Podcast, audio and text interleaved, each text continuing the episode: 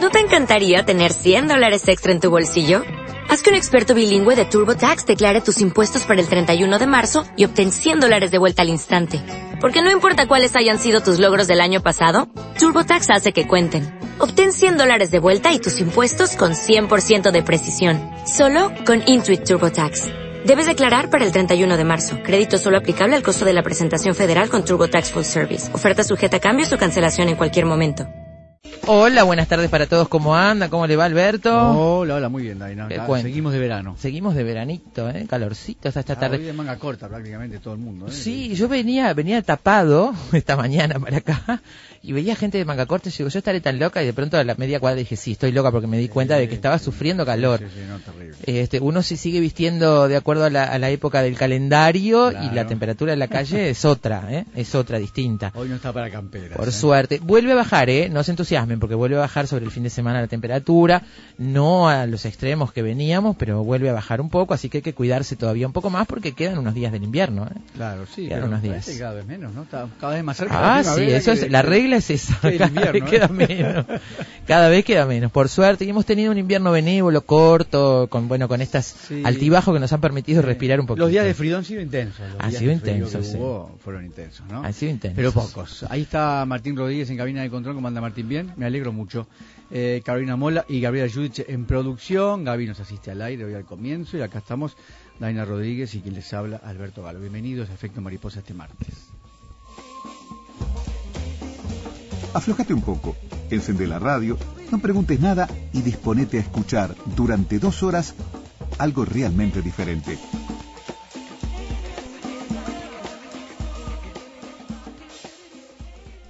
Vamos a mandar saludos a Alberto a Cecilia Picún, amiga de Barcelona, la de Librerío de la Plata. ¿Eh? Librerío de la Plata. Librerío de la Plata. Librerío de la Plata. Librerío, Librerío de la ¿no? Le Plata. mandamos un beso grande. ¿eh? Un beso grande, está en contacto con nosotros a través de, de internet y bueno, estaba muy entusiasmada con el, con el programa de ayer y la charla con Mario Sábato a propósito de, de este corto, el nacimiento de un libro. Y este bueno, ya nos escribió para pedirnos un contacto, quiere hacer algo con, con Sábato y presentaciones de, de películas, y, o sea que bárbaro, ya quedamos en, en contacto y ojalá ellos se puedan poner en contacto a través de Efecto Mariposa, sería buenísimo que pudieran hacer algo en Barcelona como lo proponía lindo, Cecilia. ¿eh? Cecilia, como decía yo el otro día, es súper inquieta, así que bu- buenísimo. Ojalá que puedan hacer algo y este y bueno, le mandamos saludos desde aquí desde Montevideo a Cecilia Picón. Bueno, contenidos de hoy, cine, cine para hoy, ¿eh? Una película que se llama Loca de Amor, Loca de Amor es el título que tuvo en Hispanoamérica, una película francesa estrenada en el año 2002, la ópera prima de la directora Leticia Colombani e interpretada por Audrey Tautou, la Amélie, famosísima Amélie. Amélie Poulain. Amélie Poulain, de Fabuleux Destin de Amélie Poulain, el fabuloso destino de Amélie Poulain, que era el título de la película Exacto. Amélie en, en el original. Bueno, hablando de títulos y de originales, esta película es difícil de, de identificar si uno la va a buscar, porque tiene títulos, tiene varios títulos distintos. Loca de Amor es el título con el que se conoció acá, Solo te tengo a ti en España, el título en, inglés es He Loves Me, He Loves Me Not, es decir, me ama, no me ama, y el título original es A la folie du tout es el título original. Estuve, no, entendía muy bien el título en francés y me encontré con una canción de los años 70 que fue una canción que ganó, una canción belga que ganó el concurso de Eurovisión que se llama A la folie ou pas du tout, que traducido sería algo así, con locura o si no, nada. ¿no? O con locura o nada. Ese es el título original. Lo digo porque bien, tiene que ver... Cierra bien con la película. ¿eh? Exactamente, lo cuento porque tiene que ver con la película. La película les, les comento por si quieren verla, está en Video de Cordón, que siempre nos proveen de, bueno, todas las películas para este programa, eh, ahí en Guayabo y Tacuarembó. Está, bueno, por lo menos después cuando la dejé, ya, es una película que sa- sacan mucho de la gente, ¿eh? Mirá qué bueno. Pero está allí, la tienen, es muy linda película, vale la pena verla, ¿eh? Eh, Angelique es el personaje que representa Audrey Tautou. Para ella, el amor tiene un nombre y ese nombre es Loic, es un cardiólogo que está casado con, una, con otra mujer y a punto de ser padre. Hay muchos obstáculos para el amor de Angelique, pero a ella no le importa mucho porque cuando se ama se sabe esperar apasionadamente hasta la locura. esto podría ser el puntapié inicial. Es muy difícil hablar de esta película No. sin Se arruinársela a los que no la vieron. se las vamos a arruinar seguro porque no hay manera de hablar. No hay forma de la hablar de esta película a Menos con- fondo, Con, con quien vamos a hablar hoy. ni menos si hacemos una cuestión psicoanalítica. Claro, claro, imposible. no. Es la ópera prima y eh, Leticia Colombani es una actriz que se largó a la dirección con esta con este proyecto. Una película que tiene un pulso narrativo interesante, que tiene dos partes. Una primera parte donde uno asiste a una película que podría ser un drama romántico, ¿no? Esta jovencita enamorada de un hombre casado que lo espera para su cumpleaños, que lo espera para irse de vacaciones y siempre está sola. Eh, y, y bueno, es- termina, digamos, por este, sufrir muchísimo esta ausencia de la persona amada, este, de la, en la que ella pone muchas expectativas, pero que como el hombre tiene compromisos, termina dejándola plantada muchas veces, ¿no? Ella arma, o se supone que arman juntos toda una estrategia para encontrarse y no, no pueden lograrlo por una razón o por otra. Entonces, eh, esa- Ese esta el es la primera vista- parte, ese Es el ¿no? punto de vista de ella. Claro, porque después en la falta el punto segunda de parte... de él, que no es tan así en realidad, ¿no? En la segunda parte aparece como un espejo, digamos, vuelve a contarnos la historia desde el comienzo, pero vista desde el punto de vista de él. Y ahí nos enteramos de muchas cosas que tienen que ver incluso con la locura que es de lo que habla esta película. ¿no? Ella es erotómana, tiene una obsesión de- desmedida por este individuo capaz de matar por, por amor, por un amor eh, imaginario, en realidad. ¿eh? Por un amor imaginario. Y, y, bueno, esa es la primera parte de la película, todas las cosas que ella hace por amor, creyendo, estando convencida de que él está con ella, de que él es su amante, aún siendo un hombre casado. exactamente. Eh, Angelique es artista plástica. Es una artista plástica exitosa que cuando empieza la película le otorgan una beca, se supone que, que es muy buena en lo que hace. Este, pinta grandes retratos, enormes retratos con distintas técnicas y empieza a plasmar sus deseos y sus ansiedades en esas telas que construye con elementos no tradicionales, bastante poco tradicionales. En momentos claves de la película veremos hasta dónde llega este uso de elementos no tradicionales para la pintura. Eh, van mucho más allá de la pintura que conocemos, la pintura tradicional que conocemos. Esto forma parte de las claves de la película también y del desenlace de la película. Así que en base a estas cosas armamos el programa de hoy. Primero, como decía Alberto, para hablar con Jorge Bafico. Jorge ¿no? Bafico, vamos a charlar con él, bueno, psicoanalista, docente, comunicador, amigo de esta casa, ustedes lo conocen. Vamos a hablar, eh, en realidad, eh, bueno, fue una charla que tuvimos con él sobre esta película y no, bueno, nos entusiasmó para hacer algo al respecto, así que Ah, vamos... es una propuesta, es Ah, culpa sí, de sí, Jorge sí. Bafico. Sí, sí, sí, Es una propuesta de él. Sí, así que vamos a hablar eh, con él sobre la película y el universo femenino. Él además está dando unos seminarios sobre este tema, así que... Exactamente. Este título es uno de tres títulos en los que se apoya Jorge para el seminario sobre el universo femenino. Así que hablaremos de la erotomanía de las mujeres y de esta, apoyados en esta película. Luego nos vamos con artistas plásticos, vos mencionabas, acá aparecen eh, collages con, bueno, con, hechos con comida en la película, ¿no? O con comida, o con píldoras, con los más variados elementos. Son collages que en realidad, en este caso de la película, lo que hacen es recrear a, a este objeto del amor, al individuo. ¿no? Exactamente, a Loic. A Loic, eh, Son retratos de Loic. Son retratos de Loic. Exactamente. Y esto, bueno, nos dio el pie para contarles otra historia y para poder charlar con los responsables de otra historia que hace días queríamos contarles, que es la historia del grupo Mondongo, el arte plástico con elementos no tradicionales. Se trata de Juliana Lafitte y Manuel Mendaña, que conforman un dúo irreverente, muy talentoso del arte argentino, exitosos en el mundo entero y que trabajan, hacen unos retratos enormes, entre otras cosas, ¿no? Pero han hecho unos retratos gigantescos con materiales como hilos, galletitas, Plasticina. plasticina, eh, botones, caramelos, carne, fiambres y quesos, por ejemplo, entre otras cosas. Son enormes obras, este, ahora también paisajes que han hecho, eh, muy sugerentes, porque cuando uno ve, se planta delante de esa obra y las ve de lejos, eh, no distingue que es en realidad no es pintura, parece que fuera pintura. Eh, pero en la medida que nos acercamos, cada vez que nos acercamos empezamos a descubrir esas tramas increíbles este, donde usan ese, ese tipo de material. Son este, muy eh, exitosos en muchas partes del mundo. Han llegado incluso a vender retratos por encargo a los reyes de España. es muy graciosa la historia porque son retratos que hicieron con espejitos de colores.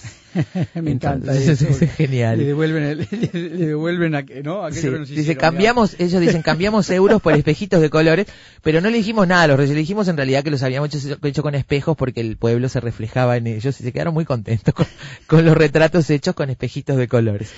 Eh, en fin, parece que no se dieron cuenta los Vamos de a, España. vamos a charlar con los autores, con bueno Juliana Lafite y Manuel. eh, vamos a hablar con ellos. Tienen una hija de seis años que también ayuda en las pinturas. ¿no? Ayuda y es modelo además. Ah, ha sí, sido sí, sí. modelo para algunos de los Claro, retratos. claro, porque tienen un grupo además que trabaja Claro. con ellos. Están casados hace muchos años, tienen esta hija en común, hace muchos años que trabajan en esto, así que va a ser fantástico conocer a los integrantes de este grupo, el colectivo Mondongo, que están además exponiendo en este momento en el Museo de Arte Moderno de Buenos Aires esa obra maravillosa. En la música, y Dios creó a la mujer, las diosas dueñas del cine, vamos a hablar de directoras de cine esta tarde y le vamos a poner música de películas seguramente. Y además un repaso por la filmografía de Audrey Amélie Tatou. Uh, muchas películas, ¿eh?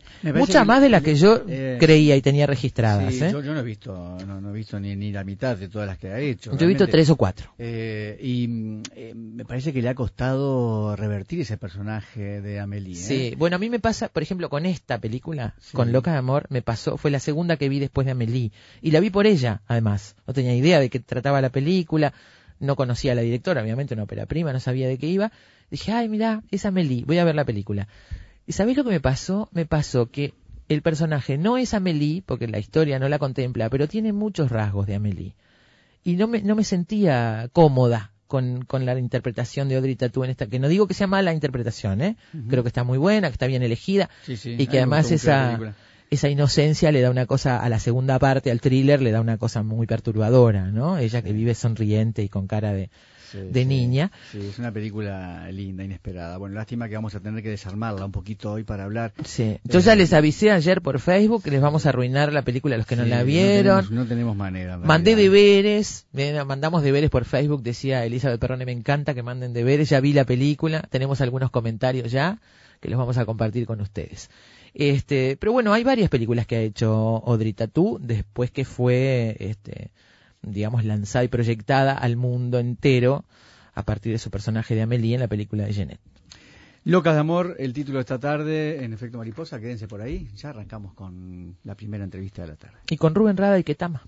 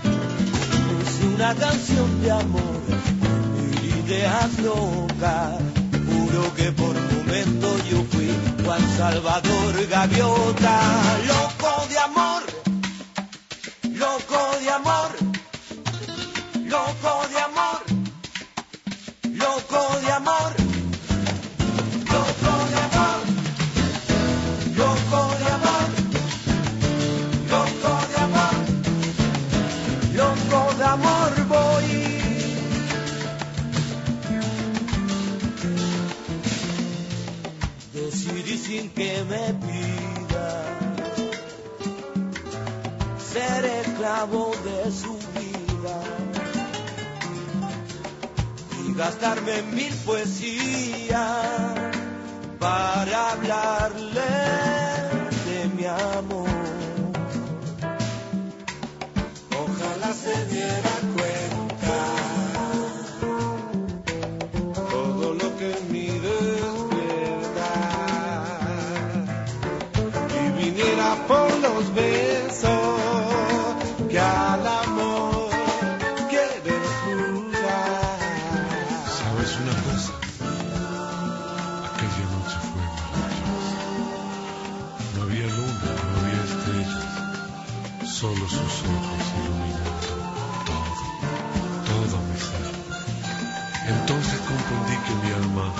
Nunca iba a estar a solas, chico, siempre que ella estuviese aquí, apapachándome. Así termino esta canción con decisión madura. Juro que nunca más la veré si sano mi locura.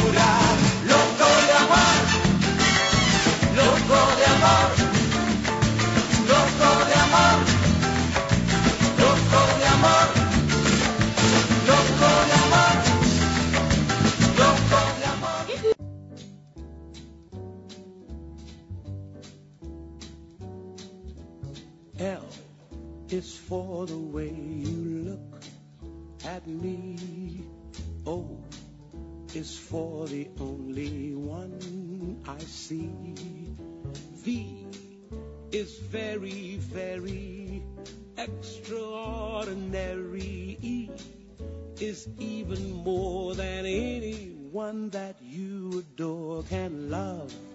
Is all that I can give. Estamos escuchando parte de la banda de sonido de Loca de Amor, el título de hoy de Efecto Mariposa, una película francesa estrenada en el año 2002, ópera prima de Leticia Colombani y protagonizada por Audrey Tautou, que cuenta la historia de Angelique, una estudiante de arte que se enamora y se obsesiona de una manera muy importante de Loïc, un cardiólogo que está casado con una abogada y están esperando un hijo.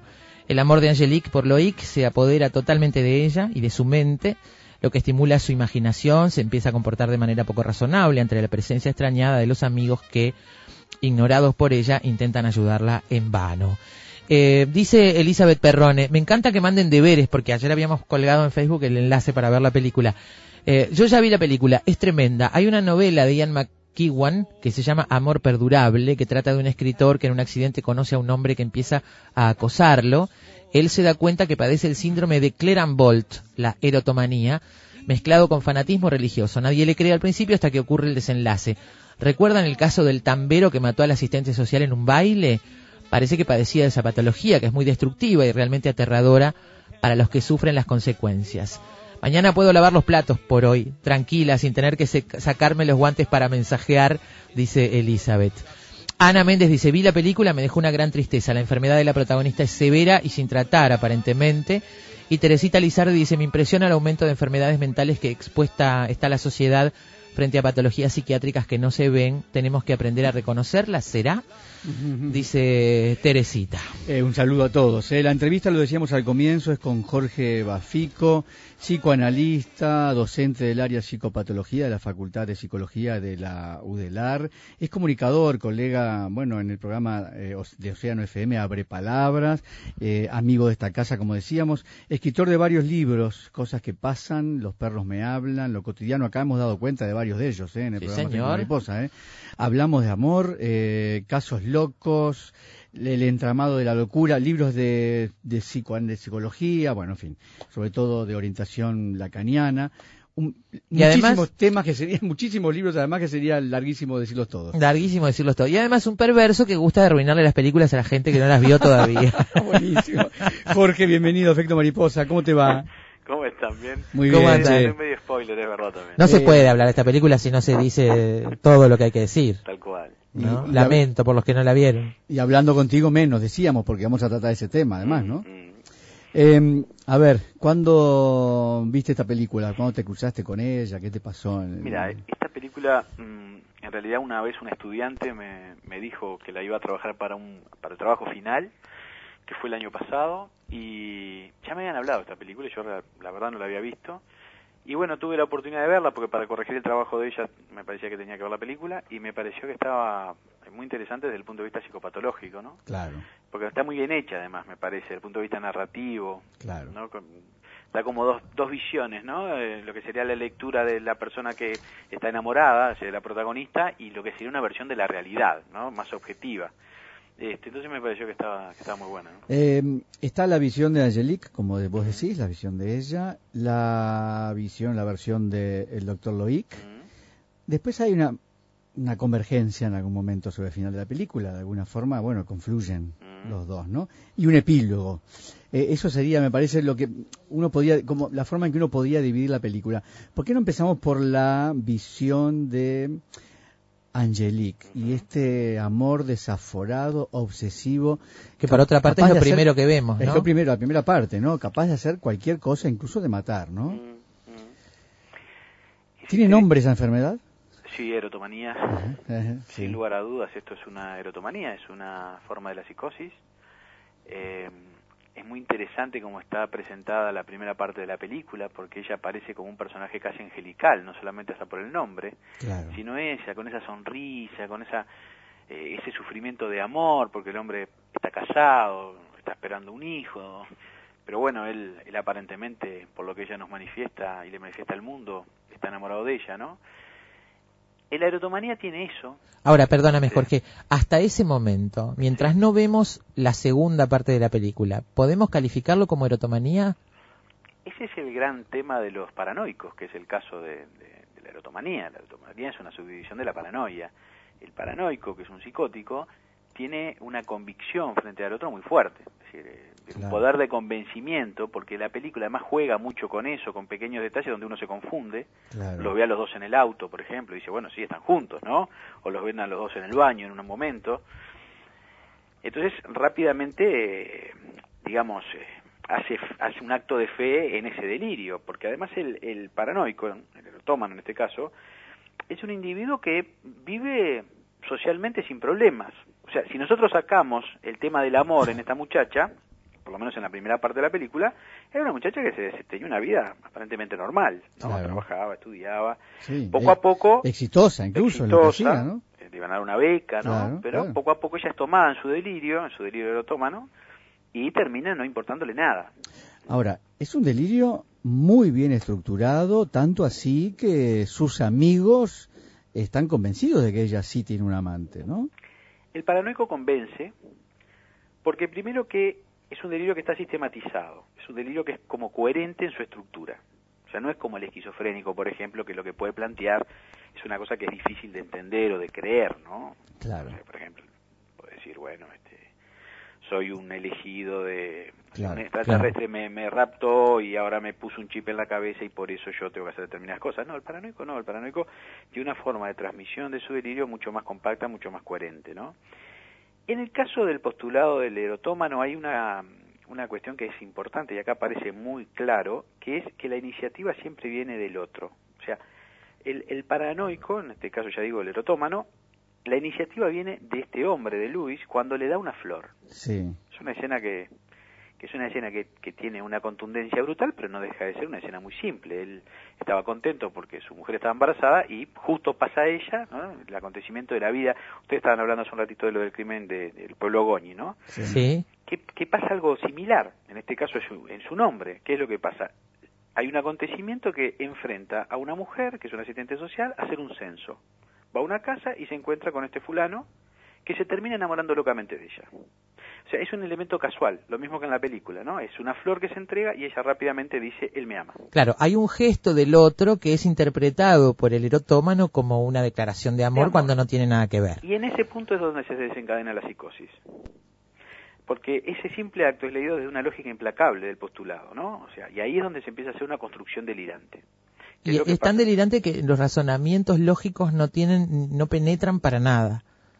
Es absolutamente impermeable al razonamiento lógico que puede llegar a decirle a alguien, bueno, lo único que hizo fue darte una flor, de ninguna manera se puede deducir que esté enamorado, ¿no? Pero ese razonamiento no sirve. No sirve porque tienen una convicción, que es lo fundamental de la psicosis es la certeza, es la convicción de lo que está pasando, que es inamovible, ¿no? Eh, vos estás dando unas charlas sobre este tema, ¿no? Y, parte del el amor tampoco es lógico, ¿no? Hay una parte del enamoramiento y del amor que tampoco es lógico, ¿no? No, no, el amor, el amor es un gran misterio y cada uno lo resuelve como puede y cada uno ama y goza como puede, ¿no? En algunos casos el amor es enloquecedor que es como pasa en este caso, es decir, no es lo mismo el amor en las neurosis que el amor en la psicosis, y no es lo mismo el amor en una psicosis esquizofrénica, por ejemplo, que en una psicosis este, paranoica. A esta altura me pregunto si existe el amor sano, sin ninguna psicosis. ¿Qué dice Lacan del amor? Dice, amar es dar lo que no se tiene a quien no lo es.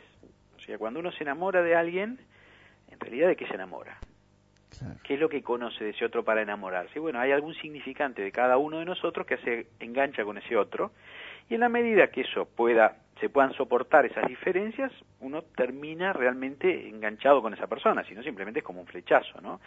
En el caso de la psicosis es otra cosa, este, es algo como mucho más, eh, más no, no es más profundo la palabra, pero sí es mucho más removedor. O sea, en el caso de esta muchacha, de Angelique, eh, su vida pasaba por el amor.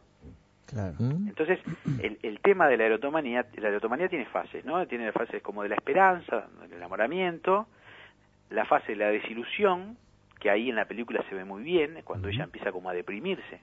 Ella está cuidando una casa y le, le, dicen que tiene que cuidar una planta que es muy importante, entonces la planta se va secando porque ella no le importa regarla, la casa termina vendiendo los muebles de la casa, no, le importa nada. Ahí ya hay signos de erotomanía para ti, desde tu análisis, sí, sí, independientemente de que todavía no sabemos que la realidad no es la que ella ve. La erotomanía empieza en el momento que él le da la flor. O sea, ese Está bien, pero ahí me estás hablando conociendo el 100% de la película. Claro, ¿cuándo lo descubriste tú? Yo te digo, cuando uno se sienta a mirar la película, lo primero que ve es una mujer que está enamorada de un hombre casado, eh, no sabe que, que, es una historia inventada, todos suponemos que la historia es real y simplemente que ella, como el hombre es casado, va sufriendo decepciones porque, ¿no? Este, porque el hombre no puede estar cuando ella lo necesita, o porque es una relación injusta, porque es una relación despareja y se deprime por eso. Por eso digo, ¿cuándo empezamos a calificarlo como erotomanía? Porque según yo entiendo, la erotomanía eh, lo que hace es inventar en el otro un sentimiento que no existe. Sí, la erotomanía yo creo que en la primera parte, que es justamente ese enamoramiento, ahí de repente no es demasiado visible a los demás. Ya cuando empieza en la, en la parte del, del despecho, de, del, de la desilusión, que es lo que le pasa a ella, bueno, ahí uno empieza a ver algunos indicadores, que en el caso de ella era tenía que ver casi como una cuestión melancólica, ¿no? Ella no quería dormir, no quería comer, no quería hacer nada, no le importa la beca, no le importa pintar, y después pasa a la última, a la última parte, que es la venganza, o el rencor, la venganza rencorosa, ¿no? Que, que ahí sí se convierte en un sujeto peligroso frente al otro, ¿no? Claro. Em, comete, es capaz de cometer eh, suicidio el erotómano, que es lo que plantea de alguna forma esta, esta película. Sí, hay un peligro de suicidio, pero hay mucho más peligro de que se vuelva peligroso para otra, para la otra persona. Claro, es, lo que pasa habitualmente, ¿no? En el caso del caso de Goñi, fue exactamente eso lo que pasa, ¿no? Él, este, se enamora de ella, de esta asistente social, él tiene esa certeza de que ella está enamorada de él, entonces él cada vez que la ve a ella, porque en un pueblo es mucho más fácil verse que una ciudad, ¿no? Él entiende que ella lo está siguiendo.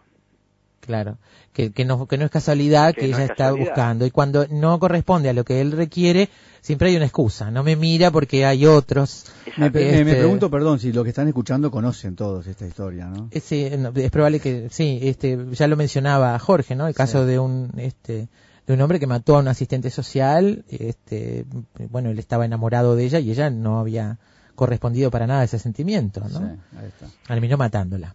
Y cualquier cosa eh, es leída entre líneas por el erotómano. Cualquier conversación, cualquier significación, él la significación que hace es ella me está amando, ella me está diciendo algo con esto, aunque hable otra persona. Le debe haber dicho a esta persona que me diga esto como para que yo entienda lo que, que me está mandando, no sé, un mensaje de amor. Y la última parte es justamente el peligro, ¿no? El peligro que es el odio. Que es lo que pasó en el caso de Goñi. Él, él va a un baile, la encuentra ella con su novio y la mata. Es una cosa terrible. Y en la película también pasa algo de eso. Ella no puede entender que este hombre no la ame. Entonces termina agrediéndolo, ¿no? Claro. Claro. Y ese, esa, mm, ese delirio que tú decías es muy organizado, Mm. es un mundo que cierra perfectamente. Perfectamente. Está también hecho en base a ese tipo de razonamientos que lo que hacen es encajar perfectamente, o sea, hacer que encajen las piezas, ¿no? Claro. Es decir, no vino porque, bueno, porque este justo, no sé, hoy eh, había un congreso de cardiólogos. Este, no me miró porque la mujer seguramente estaba mirando por la ventana, ¿no? Exacto. Y este, ese tipo de cosas, la explicación a toda la conducta extraña del otro para un enamorado, en definitiva, porque Sí. con la medida que no lo es, son conductas extrañas, tienen una explicación para el erotómano. Exacto.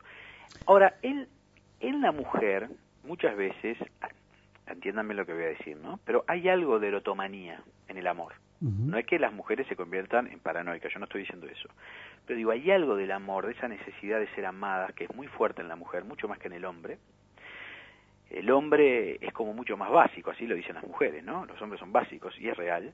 La mujer es mucho más compleja en el término, en el tema del amor, hasta por su propio tránsito edípico, donde en realidad, y lo dice Freud, y después lo dice Lacan también, lo que una mujer quiere es ser amada. Por eso, eh, la mujer siempre le está pidiendo algo más al hombre. Pero perdón, a ver, ahí yo este, quiero plantear esto. Me parece que todos los seres humanos lo que queremos es ser amados, ¿no? Pero mucho más en la mujer. mucho más en la mujer. La erotomanía es un es una, una este, no sé cómo se, cómo decirlo.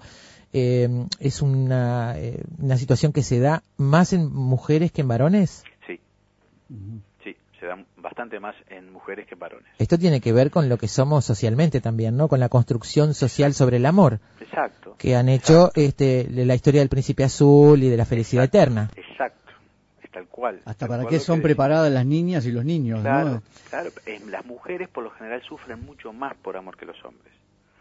El sentimiento de pérdida de una mujer eh, es mucho más fuerte que el de un hombre. Pero ¿sufrimos más que los hombres o, o simplemente lo admitimos más o lo manifestamos más? No, y sufrimos lo mismo. Yo creo que, que sufren más las mujeres. No quiere decir que el hombre no sufra, son sufrimientos diferentes, pero el de la mujer es un sentimiento muy profundo, casi al borde de la desaparición muchas veces, ¿no? O sea, hay muchas mujeres que pueden morir por amor melancólicas, ¿no? En el hombre, eh, Bueno, estábamos hablando de un caso real, justamente a la inversa, ¿no? Es un varón. En este caso, El erotómano. el erotómano, en el caso de- del pueblo Goñi, es un hombre. Pero mucha erotomanía se da del lado de la mujer. Hasta momentos de erotomanía. Se da más en las mujeres. Tú citas a, a Bioy Casares cuando decía ¿no? que él prefería conversar con mujeres porque son más filosóficas, en Sí. cambio los hombres somos más históricos, decía él, ¿no? Sí. Más este más cuadrados, si se quiere, más al Sí. pan pan y al vino vino. Exactamente. Y las mujeres se plantean la cosa más desde el punto de vista filosófico. Mm. Eh, esto me imagino que tiene que lo planteas porque tiene que ver con el amor y con la estructura del amor y con la forma de enamorarnos también. Exactamente, exactamente. La, la mujer le interesa el entramado narrativo de la cuestión. O A sea, ver, a ver eso cómo Claro, si uno le, le pregunta a un hombre por lo general qué, qué película la- le gustaría ir a ver al cine, por lo general elige una de acción. Es decir, algo que tiene una continuidad temporal, algo que se puede fraccionar, o sea, se puede cortar en pedacitos para armarlo. En cambio, a la mujer le interesan las historias. Eh, la significación amorosa para la mujer es mucho más importante. ¿Por qué? Por las- porque las mujeres son tejedoras, tejen, tejen significantes, tejen historias. Por eso es tan importante la palabra para la mujer. En una relación sexual, al hombre poco le importa la palabra, ¿no? En cambio, la mujer es mucho más importante, es la contención, es lo que le dice después, es lo que pasa después del acto, del acto sexual. Eso tiene que ver con la mujer en el entramado narrativo, cosa que en el hombre, si bien sí puede aparecer, no es que no aparezca, pero es mucho más claro del lado femenino. ¿Y cuánto tiene que ver la autoestima, mantener la autoestima, eh, proteger la autoestima? Quiero decir esto. Antes que admitir que alguien no nos quiere, Mm. buscamos la manera de justificar sus acciones de otra forma y no por el lado de que no nos quiere o no nos quiere tanto como De no ser amada. deseamos, ¿no? Ujú. Es, esa autoestima, ese temor de no ser amado. Yo, yo lo pongo en, en varones y mujeres, aunque entiendo la diferencia que tú haces. Me pregunto cuánto tiene que ver esto, ¿no? En esa construcción que hace Angelique, Ujú. ¿no? Este, de, de por qué las cosas pasan como pasan. Hay también una, una protección de, de la propia autoestima. Es muy doloroso admitir que el otro no nos quiere. Sí, lo que pasa es que en Angelique pasa otra cosa, ¿no? Que tiene que ver con la estructura Angelique. Nosotros recién estábamos hablando de las mujeres como en general, no pensado tanto del lado de la psicosis. En el caso de la protagonista de la película, es una, una psicótica que no se descompensó todavía. Se descompensa en el momento del amor. O sea, eh, cuando ella encuentra a este hombre, que tiene que ver con un momento de ella, porque el hombre cae ahí con una flor, pero podría haber sido otro. O sea, ella se engancha a ese objeto de amor. Es decir, ella ya era erotómana. Ella ya ella era psicótica, lo que pasa es que la erotomanía no se había descompensado. Claro, ahí está. No se había descompensado clínicamente todavía. Bien. ¿No? Entonces, ¿qué es lo que pasa en la paranoia? Hay algo ahí que se rompe en algún momento, en la psicosis, se rompe, y no hay forma como de tapar ese agujero. Entonces lo que se hace es, se genera una nueva construcción, que es una construcción delirante, que en el caso de la erotomanía es, mi mundo gira en torno a este hombre, este hombre me ama. Y ahí ella se tranquiliza, o sea, en la medida que todo lo que pasa tiene relación con este hombre, no hay problema. Más allá que cuando con el hombre se empieza a complicar, sí empieza a haber problemas. Pero su problema es este hombre, no es nada más. Seguramente antes de, de encontrarse con este hombre, ella ya venía con un periodo de lo que se llama una presicosis, ¿no? Venía con, con algunos signos que estaban marcando que la cosa no estaba bien. Probablemente el tema de la beca, en la película estamos haciendo una hipótesis, aunque esto es un caso real, ¿eh? pero probablemente el tema de la beca la lleva a un lugar donde ella es interpelada y se, está, se estará preguntando, bueno, quiero viajar, no quiero viajar, ¿qué pasa conmigo? ¿Realmente voy a hacer lo que quiero? O sea, hay una cantidad de preguntas que probablemente la hayan descompensado y la aparición, la irrupción de este hombre en la escena hacen que ella pueda hacer un viraje hacia la erotomanía, ¿no? Es, es muy elocuente, hay un momento, una escena donde ella está pintando un retrato de un hombre que está ahí, un modelo vivo. Mm. Tiene allí un hombre con una melena muy larga y bigotes y rulos. Y, y cuando vemos lo que ella está dibujando, ya está dibujando a Loic, que es un hombre con pelo corto, muy clarito, muy prolijo. Está dibujando al objeto de sus sueños. Y, y la, y la profesora le dice, bueno, pero tenés un modelo, hay que representar la realidad. Y, este, y ella no le gusta nada ese comentario. Ella dice, bueno, pero este es guapo. Entonces, esta- Em, esa distorsión de la percepción está representada ahí también, ¿no? Absoluta. Claro. Jorge, después tenemos la versión de él, ¿no? De Loic, pero además yo te decía, también en un momento hay una convergencia de ambas, porque él, en la vida real, la salva a ella, la salva de morir. Sí. Y allí parece tocarse la realidad con la ficción que viene planteando ella, Claro. porque, porque allí desde el punto de vista de ella, él viene a salvarla con un- una respiración boca Respiración a boca. boca a boca, claro. es, el, es el príncipe Es que el le... príncipe de los sueños. Claro. parece, Tal cual, tal cual.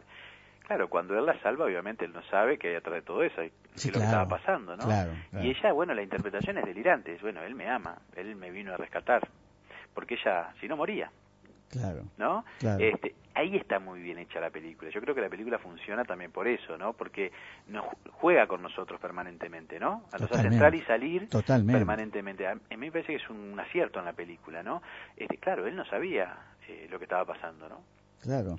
Está, está muy bien construida este, la historia además porque bueno nos va cuando cuando nos empieza a mostrar la realidad empieza a mostrarnos de nuevo muchas de las cosas que vimos de una manera para que las veamos de otra Claro. Eh, eso en eso es parecida eh, a mm, bueno siempre me olvido de la película del nombre de la película de Bruce Willis Eh, I See Dead sexto People sentido. sexto sentido Claro. Sí, o los otros, En los ¿no? engaños, ¿no? Exacto. Que uno descubre al final, tiene una vuelta de tuerca bien Sí, interesante. pero cómo este estaba muerto si, si se apareció con ella Claro. y después te das cuenta que en realidad es toda una construcción no Exactamente. está, está bien hecha en ese sentido Al final de la película, Jorge, eh, se comenta allí, que no sé si es este caso o que ha habido un caso, en que la erotonomanía ha durado, durado 50 años. Sí, sí. Sí, sí. El erotómano no sale por lo general de esa posición. Puede cambiar de objetos de amor. Puede compensar un poco. En el caso de ella, estuvo internada mucho tiempo, pero nunca tomó la medicación. O sea, ella lo que fue, hizo una, una- como una gran parodia. Claro. ¿no? Entonces, cuando salió, sale exactamente en el mismo punto en el que entró. Que es el gran problema con el paranoico, porque el paranoico es un ser desconfiado, receloso, ¿no? Eh, que no confía en el otro. Y ya, eh, el paranoico, lo- el, el problema para el paranoico es bien claro, está en el otro, en el otro, no en mí. ¿No? Claro. Yo no soy el problema, el problema es el otro, Claro, el tema de la psicosis, ¿no? Claro. En el caso de ella, ella no tenía problema, ella estaba seguro que él estaba enamorada de ella, lo que pasa es que todavía no se había dado cuenta. Me extraña que no hayan hecho la segunda parte, ¿eh? siendo que ella sale a ir por más, va por más Qué y tremendo. que no hayan hecho la segunda parte todavía más No, cruda. el, fi- el final es terrible. Terrible, sí, es terrible. El final es tremendo porque, bueno, te tira todo abajo, ¿no? No hay esperanza. Es que es complejo el tema de la psicosis, ¿no? Hay mucho más cuando cuando no hay forma de negociación. Con una mujer así no hay forma de negociación. O sea, ella está enamorada y ella está convencida de que él está enamorado de ella. No hay forma de negociar. Con el paranoico no se negocia. Entonces, por lo general esto termina mal. Claro. Eh, ¿Por qué no Jorge, contás? ah, Loca de Amor es uno de los tres títulos que vas a usar para tu seminario. eh, te iba a preguntar de El eso Universo Femenino 2. Dos. ¿Qué otros títulos hay? Realidad voy a trabajar eso, este, voy a trabajar un- una historia de amor que es muy linda, de un libro de el gran Rafael también. Ujú. que se llama Goma de Mascar. Es un libro que se editó en España. Eh, acá creo que se vende también. Sí. Que es la historia de una prostituta que se enamora de un detective. Es un, el- ese libro de Courtoisí es un libro que tiene mucho humor.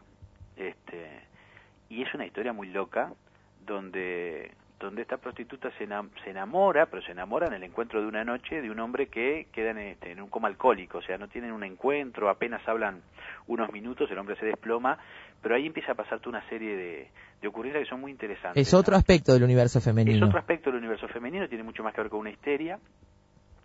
Este, y yo lo planteo, bueno, como eh, desde el punto de vista del, del psicoanálisis y desde el punto de vista psicopatológico, el sujeto puede amar como puede, según su estructura. O sea, eh, amamos como podemos y no como queremos. O sea, nos enamoramos de lo que podemos enamorarnos, no de lo que queremos. De Ajá. repente nos indican, tenés que ir allá y vamos para el otro lado. Claro. Y porque es algo de lo inconsciente que se pone en juego, de nuestros goces, ¿no? de nuestros fantasmas. Y un poco en, el, en este seminario yo lo que, lo que pienso trabajar clínicamente es con eso, ¿no? Es, por más que nosotros le digamos a, a Angelique que no, que, que no está enamorado ese hombre de ella, no lo va a entender. O sea, ni siquiera vamos a poder trabajarlo esto con ella, porque este punto es irreductible. Bueno, los amigos de ella, ¿no? Eh, tratan de decirle esto, ¿no? Claro. Ella no se escucha. No, no, no, no, no hay forma, no hay forma. En cambio, no, en el, en el caso este de, de que, que cuenta eh, esta historia de Rafael Curto así, es, es otro tipo de mujer, tiene otras cuestiones, no quiere ser amada también, quiere ser amada de otro lugar, desde un reconocimiento quizás, por eso termina diciendo que es la mujer del detective y termina con él, le quiere donar su hígado porque el hombre le tiene que hacer un trasplante de hígado, termina matando estudiantes a ver si alguno de los que de los que atropella le pueden sacar el hígado para dárselo a su a su Uf. marido. Es una cosa que, que es terriblemente de humor negro, pero pero no deja de, inter- de ser interesante de ver el estatuto del amor, cómo alguien se puede enamorar así de esa manera, porque a mí a veces lo- los pacientes me dicen, bueno, pero este eh, lo conocí poco, ¿cómo puede ser que esté enamorada? ¿Y por qué no? Uno se puede enamorar a, a los dos segundos, puede enamorarse de alguien antes de conocerlo. Se puede enamorar de alguien por una historia que escuchó, por algo que le dijeron y ya ir predispuesto a enamorarse. Claro. Pero yo digo que uno está en un tiempo que se puede enamorar o no. Este, yo lo que he visto eh, acá en la clínica mucho, ¿no? Es que eh, hay mujeres que se vienen y se quejan de que les va mal en el amor. ¿No? Bueno, entonces después descubren que en realidad el universo que ellas generaron en relación a los hombres siempre fue el mismo, por algo les iba mal, ¿no?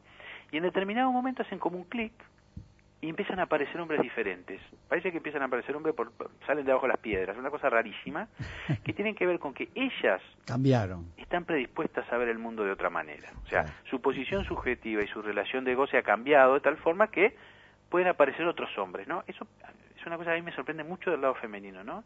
Este, A mí me sigue llamando la atención que haya tanta, que veas tanta diferencia eh, ahí en, en, en tu consultorio, ¿no? Entre Sí. el lado femenino y el lado masculino. si, si hay feme- las mujeres son mucho más complejas, son mucho más pasionales para amar, se entregan mucho más.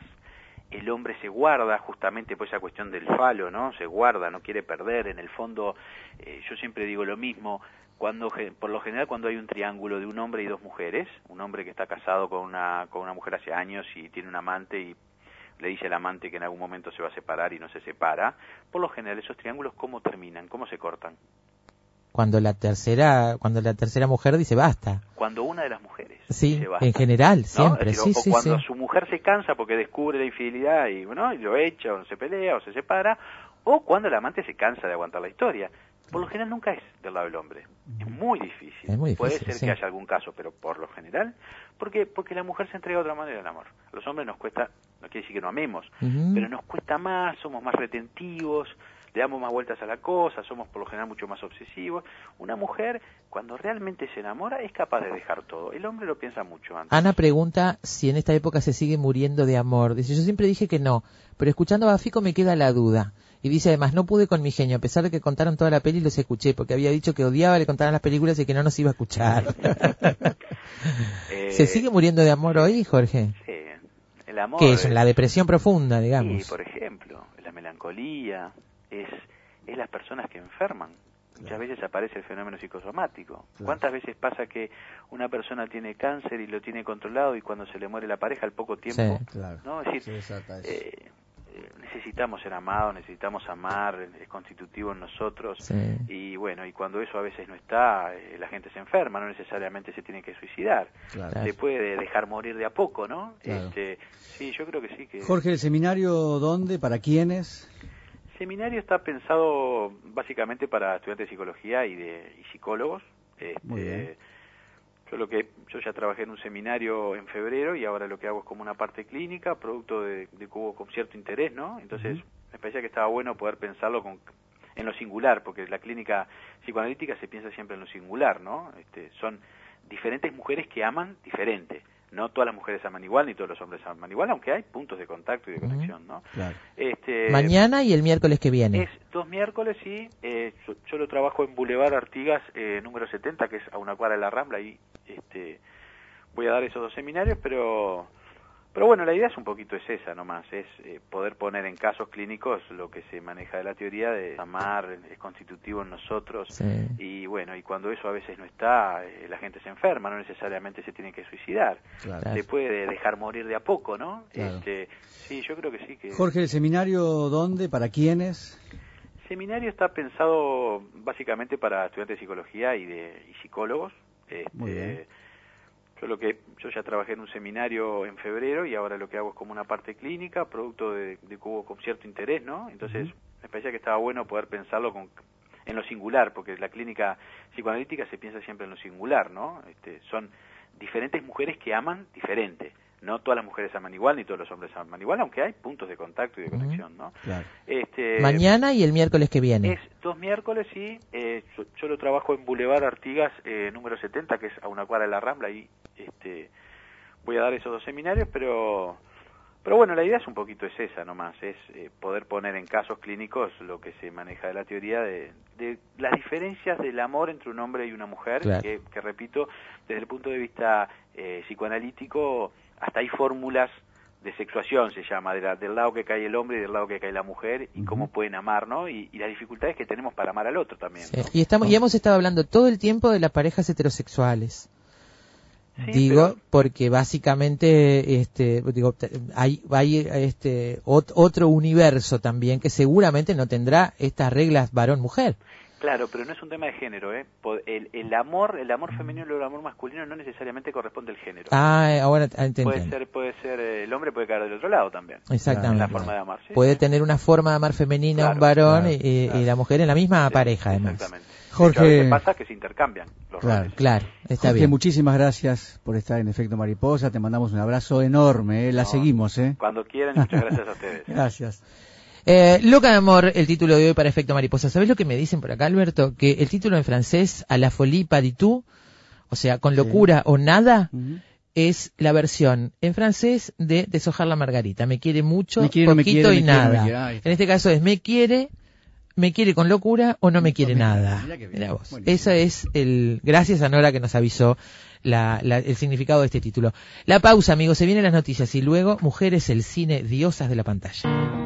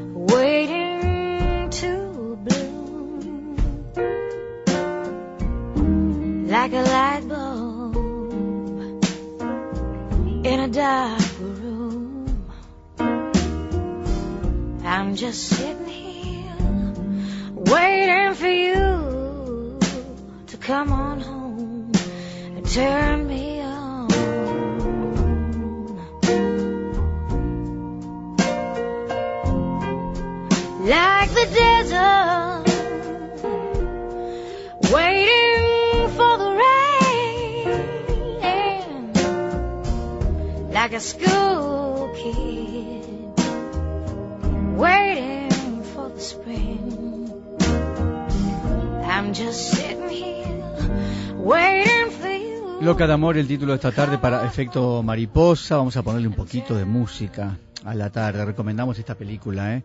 Vale la pena verla, a pesar de que ya dijimos casi todo, pero Igual se ve vale interesante, Sí, no es sí, lo mismo, ¿no? No es lo mismo que la ¿eh? sorpresa. Es realmente interesante. Vamos a poner un poco de música, decía a la tarde, con bueno las mujeres que se, se han puesto detrás de la cámara.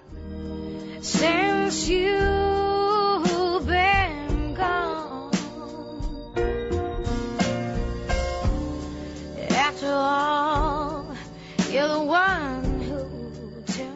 A los 25 años, la guionista, directora y actriz Leticia Colombani dirigió su primer largometraje, Loca de Amor, que es el que nos da título hoy, en el año 2002.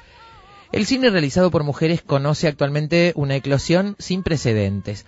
La importancia y el número de directoras, los festivales, las convocatorias específicas dan a este fenómeno una singularidad digna de atención. Al contrario de lo que uno podía pensar, hubo desde los comienzos del cine mujeres realizadoras. No se puede decir lo mismo de mujeres directoras de fotografía, por ejemplo. En ciertos ámbitos de la creación cinematográfica, la mujer ha sufrido un verdadero ostracismo. Detrás de la cámara ha estado relegada a trabajos muy determinados, por ejemplo, como continuista, la famosa script girl, o en salas de montaje, donde normalmente ha desempeñado tareas de ayudante.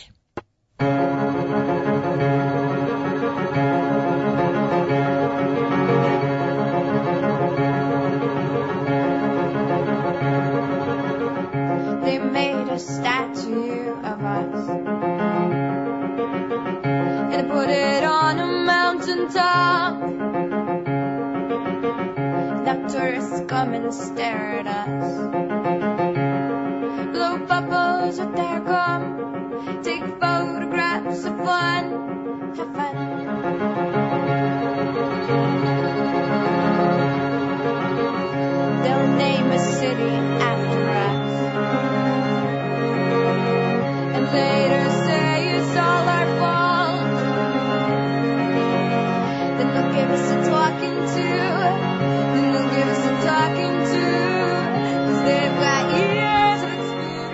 La primera mujer directora de la historia del cine fue la francesa Alice Guy Blanchet, que empezó a dirigir en el año 1896, una auténtica pionera del cine.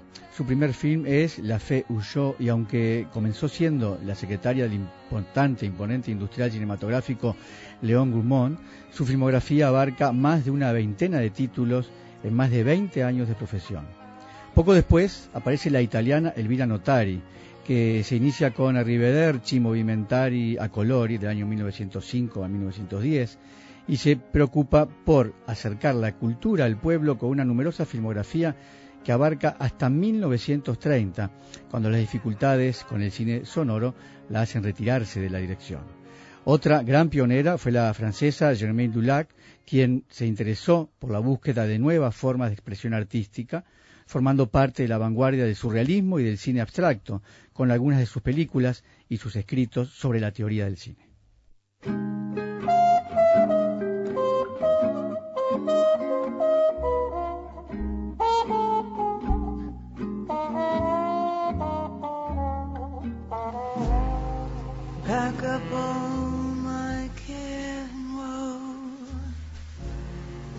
Here I go,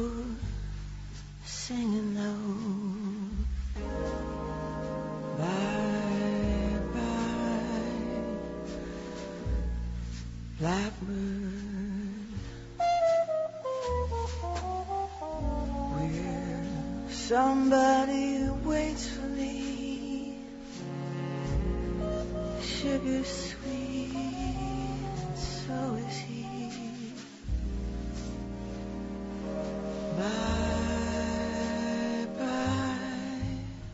En los años 30 destaca la alemana Leni Riefenstahl, que empezó siendo actriz y se inició en la dirección en solitario con una película que se llamó Sieg de Glaubens. La acogida de sus primeros trabajos fue tan buena en el partido nazi que se le encargó la película de los Juegos Olímpicos muy famosa, un encargo que la sitúa en lo más alto con esa impresionante pero nazi Olimpiada de 1936 de casi cuatro horas de duración. Leni estuvo en la cárcel por colaborar en la propaganda nazi y retomó la dirección en 1945. Siguió trabajando hasta poco antes de su muerte, cuando se la pudo ver en el fondo del mar dirigiendo un gran documental submarino.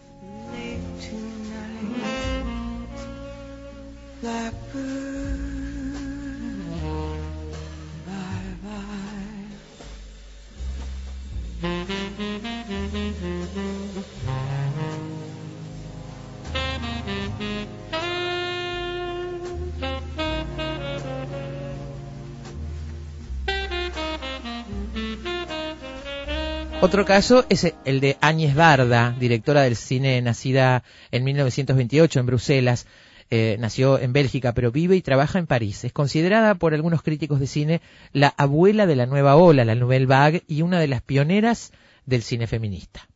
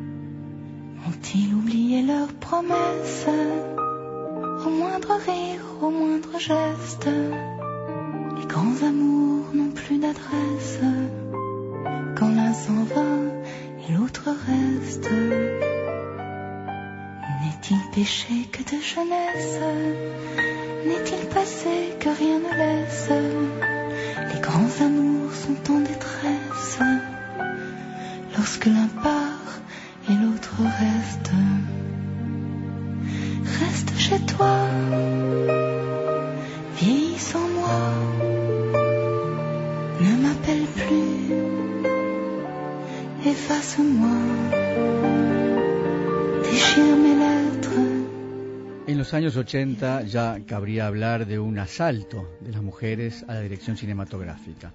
En España, a los nombres de Ana Mariscal, Pilar Miró, Josefina Molina, Cecilia Bartolomé y Emma Cohen, se sumaron más tarde las de las realizadoras Isabel Coyet con la película Demasiado viejo para morir joven, que fue su primera obra, y Ana Díez.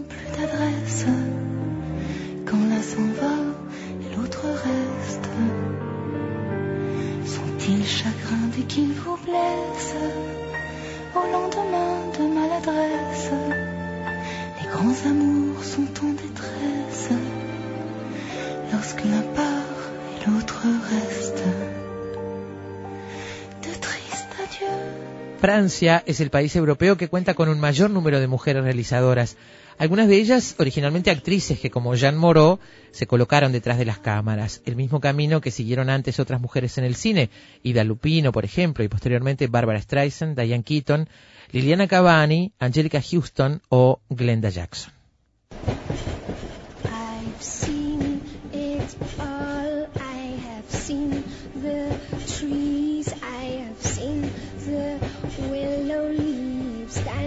In the breeze. I've seen a man killed by his best friend and lives that were over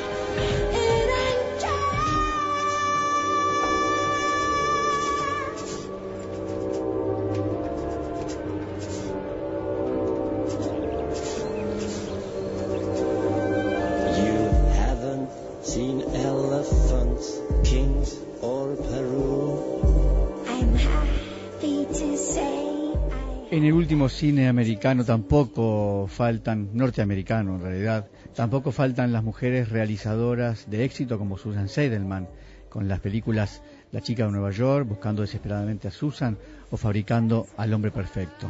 También Ellen Main con Ish Ishtar, ambas provenientes del cine independiente, aunque se hayan sometido a los diseños de la industria, como Penny Marshall con la película Big, Claudia Whale con Ahora me toca a mí, Rhonda Haynes y otras realizadoras americanas e inglesas que se sitúan al margen de Hollywood, como por ejemplo Sarah Driver con la película Tú no eres yo, o Vivan Kidron y Jaita McLaughlin con Las visiones de Agatha.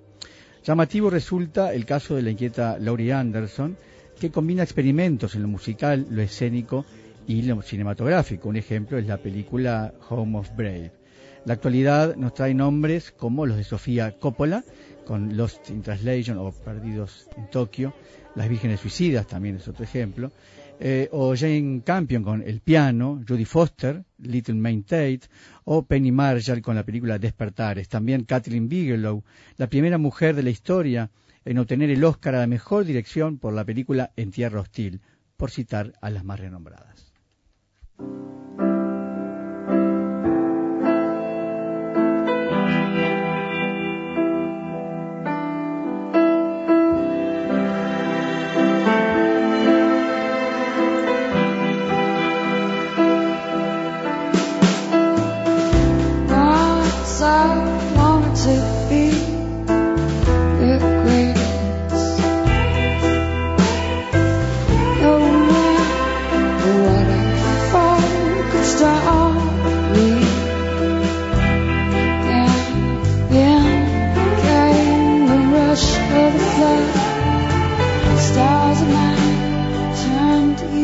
Música que hemos puesto en este tramo de Efecto Mariposa arrancaba con Nora Jones, Turn Me On, de la banda de sonido de Realmente Amor.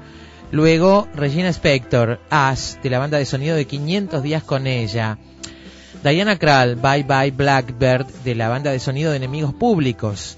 Luego era Charlotte Gainsbourg, L'un part, l'autre reste, de la banda de sonido de la película del mismo nombre. Uno se va, el otro se queda. Y luego Björk, I've Seen It All, de la banda de sonido de Bailarina en la Oscuridad, de Lars von Trier. Y ahora es Cat Power, The Greatest, de la banda de sonido de My Blueberry Nights.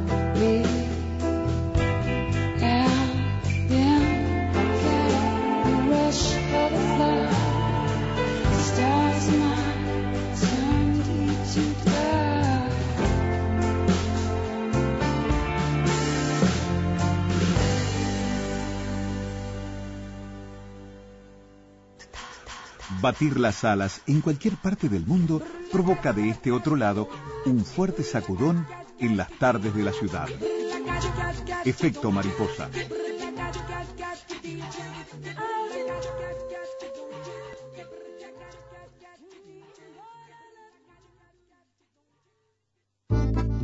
Mi nombre es Mónica Navarro, soy músico, adoro el tango y el tango me enseñó la diferencia que hay entre cantar y convertirte en un cantante que ama desarrollar una historia. Por eso te invito el 5 y 6 de octubre a que festejemos juntos el Día del Patrimonio.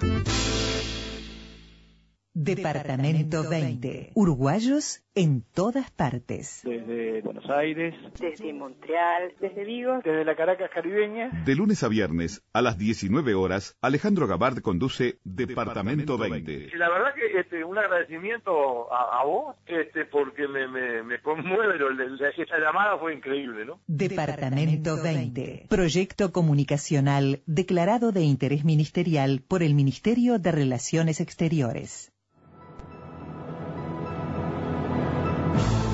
Una propuesta de diálogo en una sociedad para todas las edades. Espacio Vida. Conduce Silvia Tron. Espacio Vida. Los sábados de 8 a 9 en Radio Uruguay.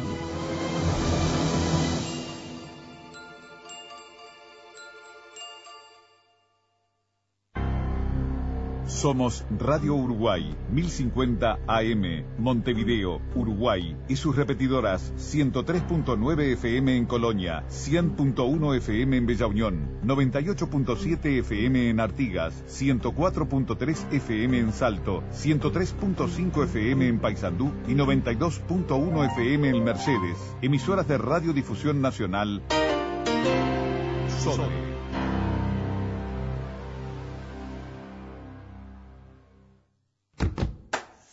Lo único seguro es que el sol sale por la mañana y se oculta en la noche.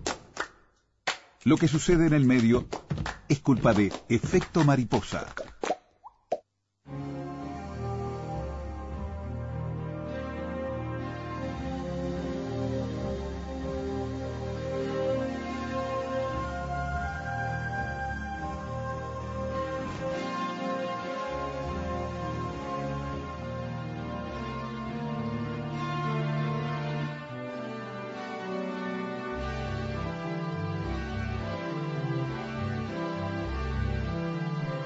Loca de amor, el título de hoy para Efecto Mariposa, esta película de la que hemos hablado largamente, arruinándole la fiesta a los que no la vieron todavía. Pero bueno, igual hay una mirada interesante sobre la No película. por malo, sino porque no hay manera. No hay manera. en este caso. No hay manera, sobre todo, de tratar el asunto psicoanalítico. El tema es que esta muchacha, entre otras cosas, es una artista plástica y empieza con el correr este, del, del, del tiempo en la película a trabajar con materiales no ortodoxos, por decirlo de alguna manera. Es como una especie de Hacer ador- retratos con otras cosas. Es como una especie de adoración eh, de, de- de altar casi que hace eh, con la figura de ese ser amado de una forma obsesiva, como ya hablamos. Y entonces construye esos retratos con comida, en algún caso con todas Con las basura. píldoras, con basura, con todas las píldoras que no se ha tomado en el. Durante su tratamiento psiquiátrico. Claro, claro. Una obra maestra retratos- hace con esas píldoras, ¿no? No, claro, ah, los retratos son im- impactantes porque es el individuo, ¿eh? Totalmente. Es igualito, ¿eh? Totalmente. Bueno, esto nos dio el pretexto inmejorable para hablar con la gente del colectivo Mondongo, cosa que queríamos hacer hace un tiempo. Quiero leer un fragmento, Alberto, de una, de una nota que escribe Lucía Levi en un blog Cultura. Y dice, entrar al taller de Juliana Lafitte y Manuel Mendaña, no sé si está bien pronunciado el apellido, ya veremos, es como ingresar en una realidad paralela hecha de paisajes y calaveras de plasticina, plastilina, dice acá, retratos de hilos de algodón, esqueletos de monedas de 10 centavos y un enorme rostro dormido de Blancanieves custodiado por decenas de velas. Las paredes altísimas están cubiertas por cuadros monstruosos que podrían ahogar cualquier monoambiente porteño.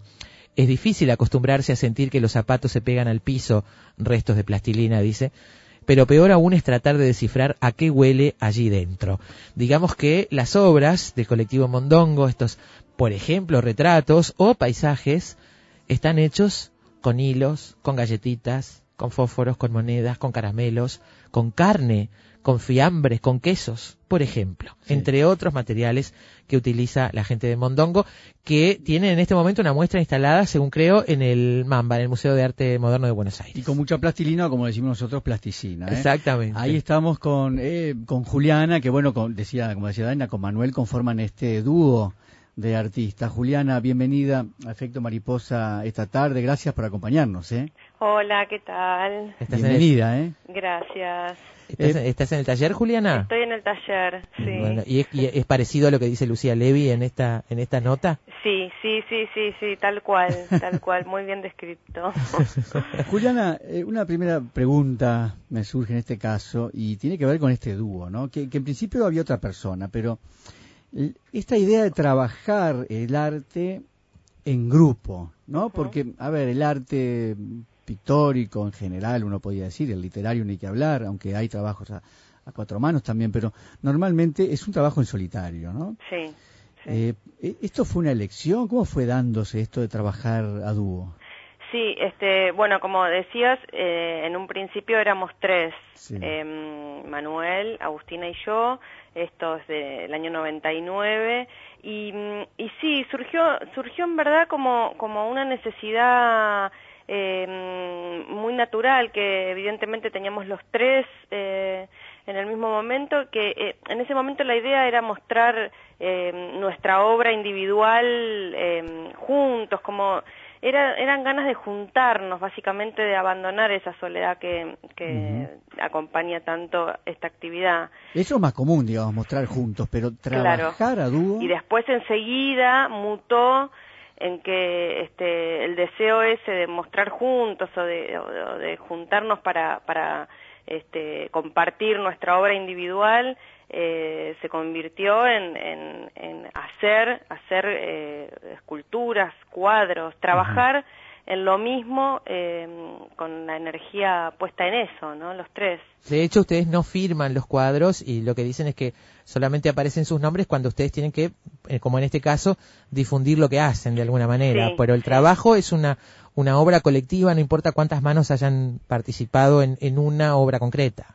Sí, sí, sí, este, y la verdad es que mm, es una, una fórmula que a nosotros nos, eh, nos benefició rotundamente. Nosotros creemos que, mm, que la energía eh, compartida para un mismo fin es, es, es más potente a nosotros, nos pasa eso, ¿no? Claro, sí. Este, Ahora, esto habla también de una clara sintonía en cuanto a los planteos estéticos, ¿no? sí, sí, sí. Porque si no, no habría sido posible, digo, me pregunto. Igualmente, este, de lo que se trata justamente es, es eh, de la diferencia. eh, Manuel y yo tenemos eh, personalidades, crianzas, educación eh, absolutamente diferentes. Venimos Pero a la vez son pareja hace muchos años. Sí, sí, somos pareja hace como 15 años. Este, y justamente en el, en el compartir y en el, en el unificar esas, esas diferencias en- es donde nosotros creemos que se, que se arma algo. Eh, ustedes dicen que no, eh, he leído por ahí en alguna entrevista que no rastrean muy bien cuál fue el origen de empezar a utilizar estos materiales, pero sí lo identifican con un momento de crisis en Argentina y con trabajar con el alimento como una forma de hablar de un discurso sobre esa crisis. Sí, sí, eso fue en el, en el 2001, este, mm, con la gran crisis que vivimos y, y bueno, y, y nuestro pensamiento en ese momento de, de utilizar las carnes eh, para hacer grandes objetos suntuarios tenía que ver con, con, declamar lo que, eh, que nuestro país eh, producía comida para, para cientos de millones de personas y la mitad de la población estaba bajo la línea de pobreza. Este, entonces, bueno, eso generó un, generó un, un, Ahí hay un una- movimiento. Y una técnica que estrenaron entonces. Sí, sí, sí, sí, absolutamente. La tuvimos que domar eh, duro porque, bueno, no fue- Trabajar no- con carne, ¿con qué trabajaban? Con... Trabajábamos con, con chacinados, con ahumados, este ciervo, faisán, salmón, eh, jamones, eh, para las luces más fuertes eh, algunos quesos. eh, ¿Y eran bueno, retratos?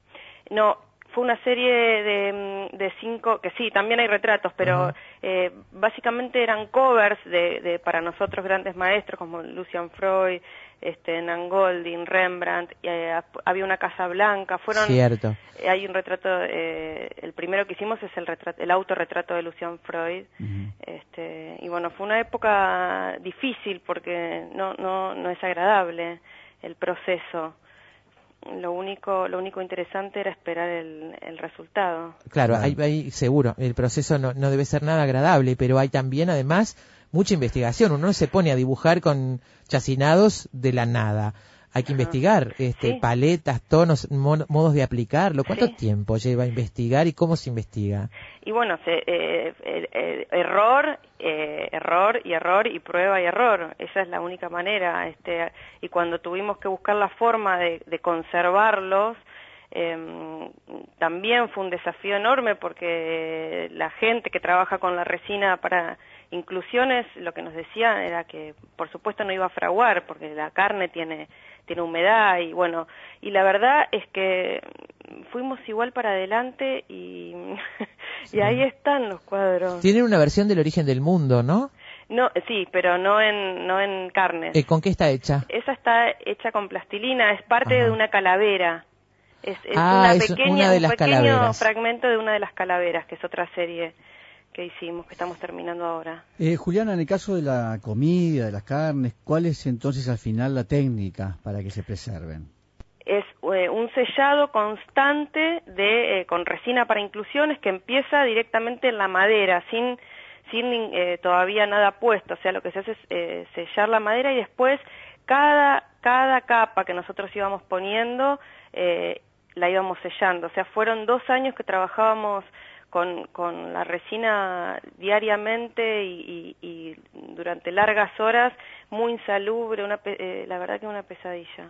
Porque además la resina esa tiene un olor fuerte, además, ¿no? Muy, sí, muy, muy tóxica. Y mezclada con los olores de los chacinados, imagino.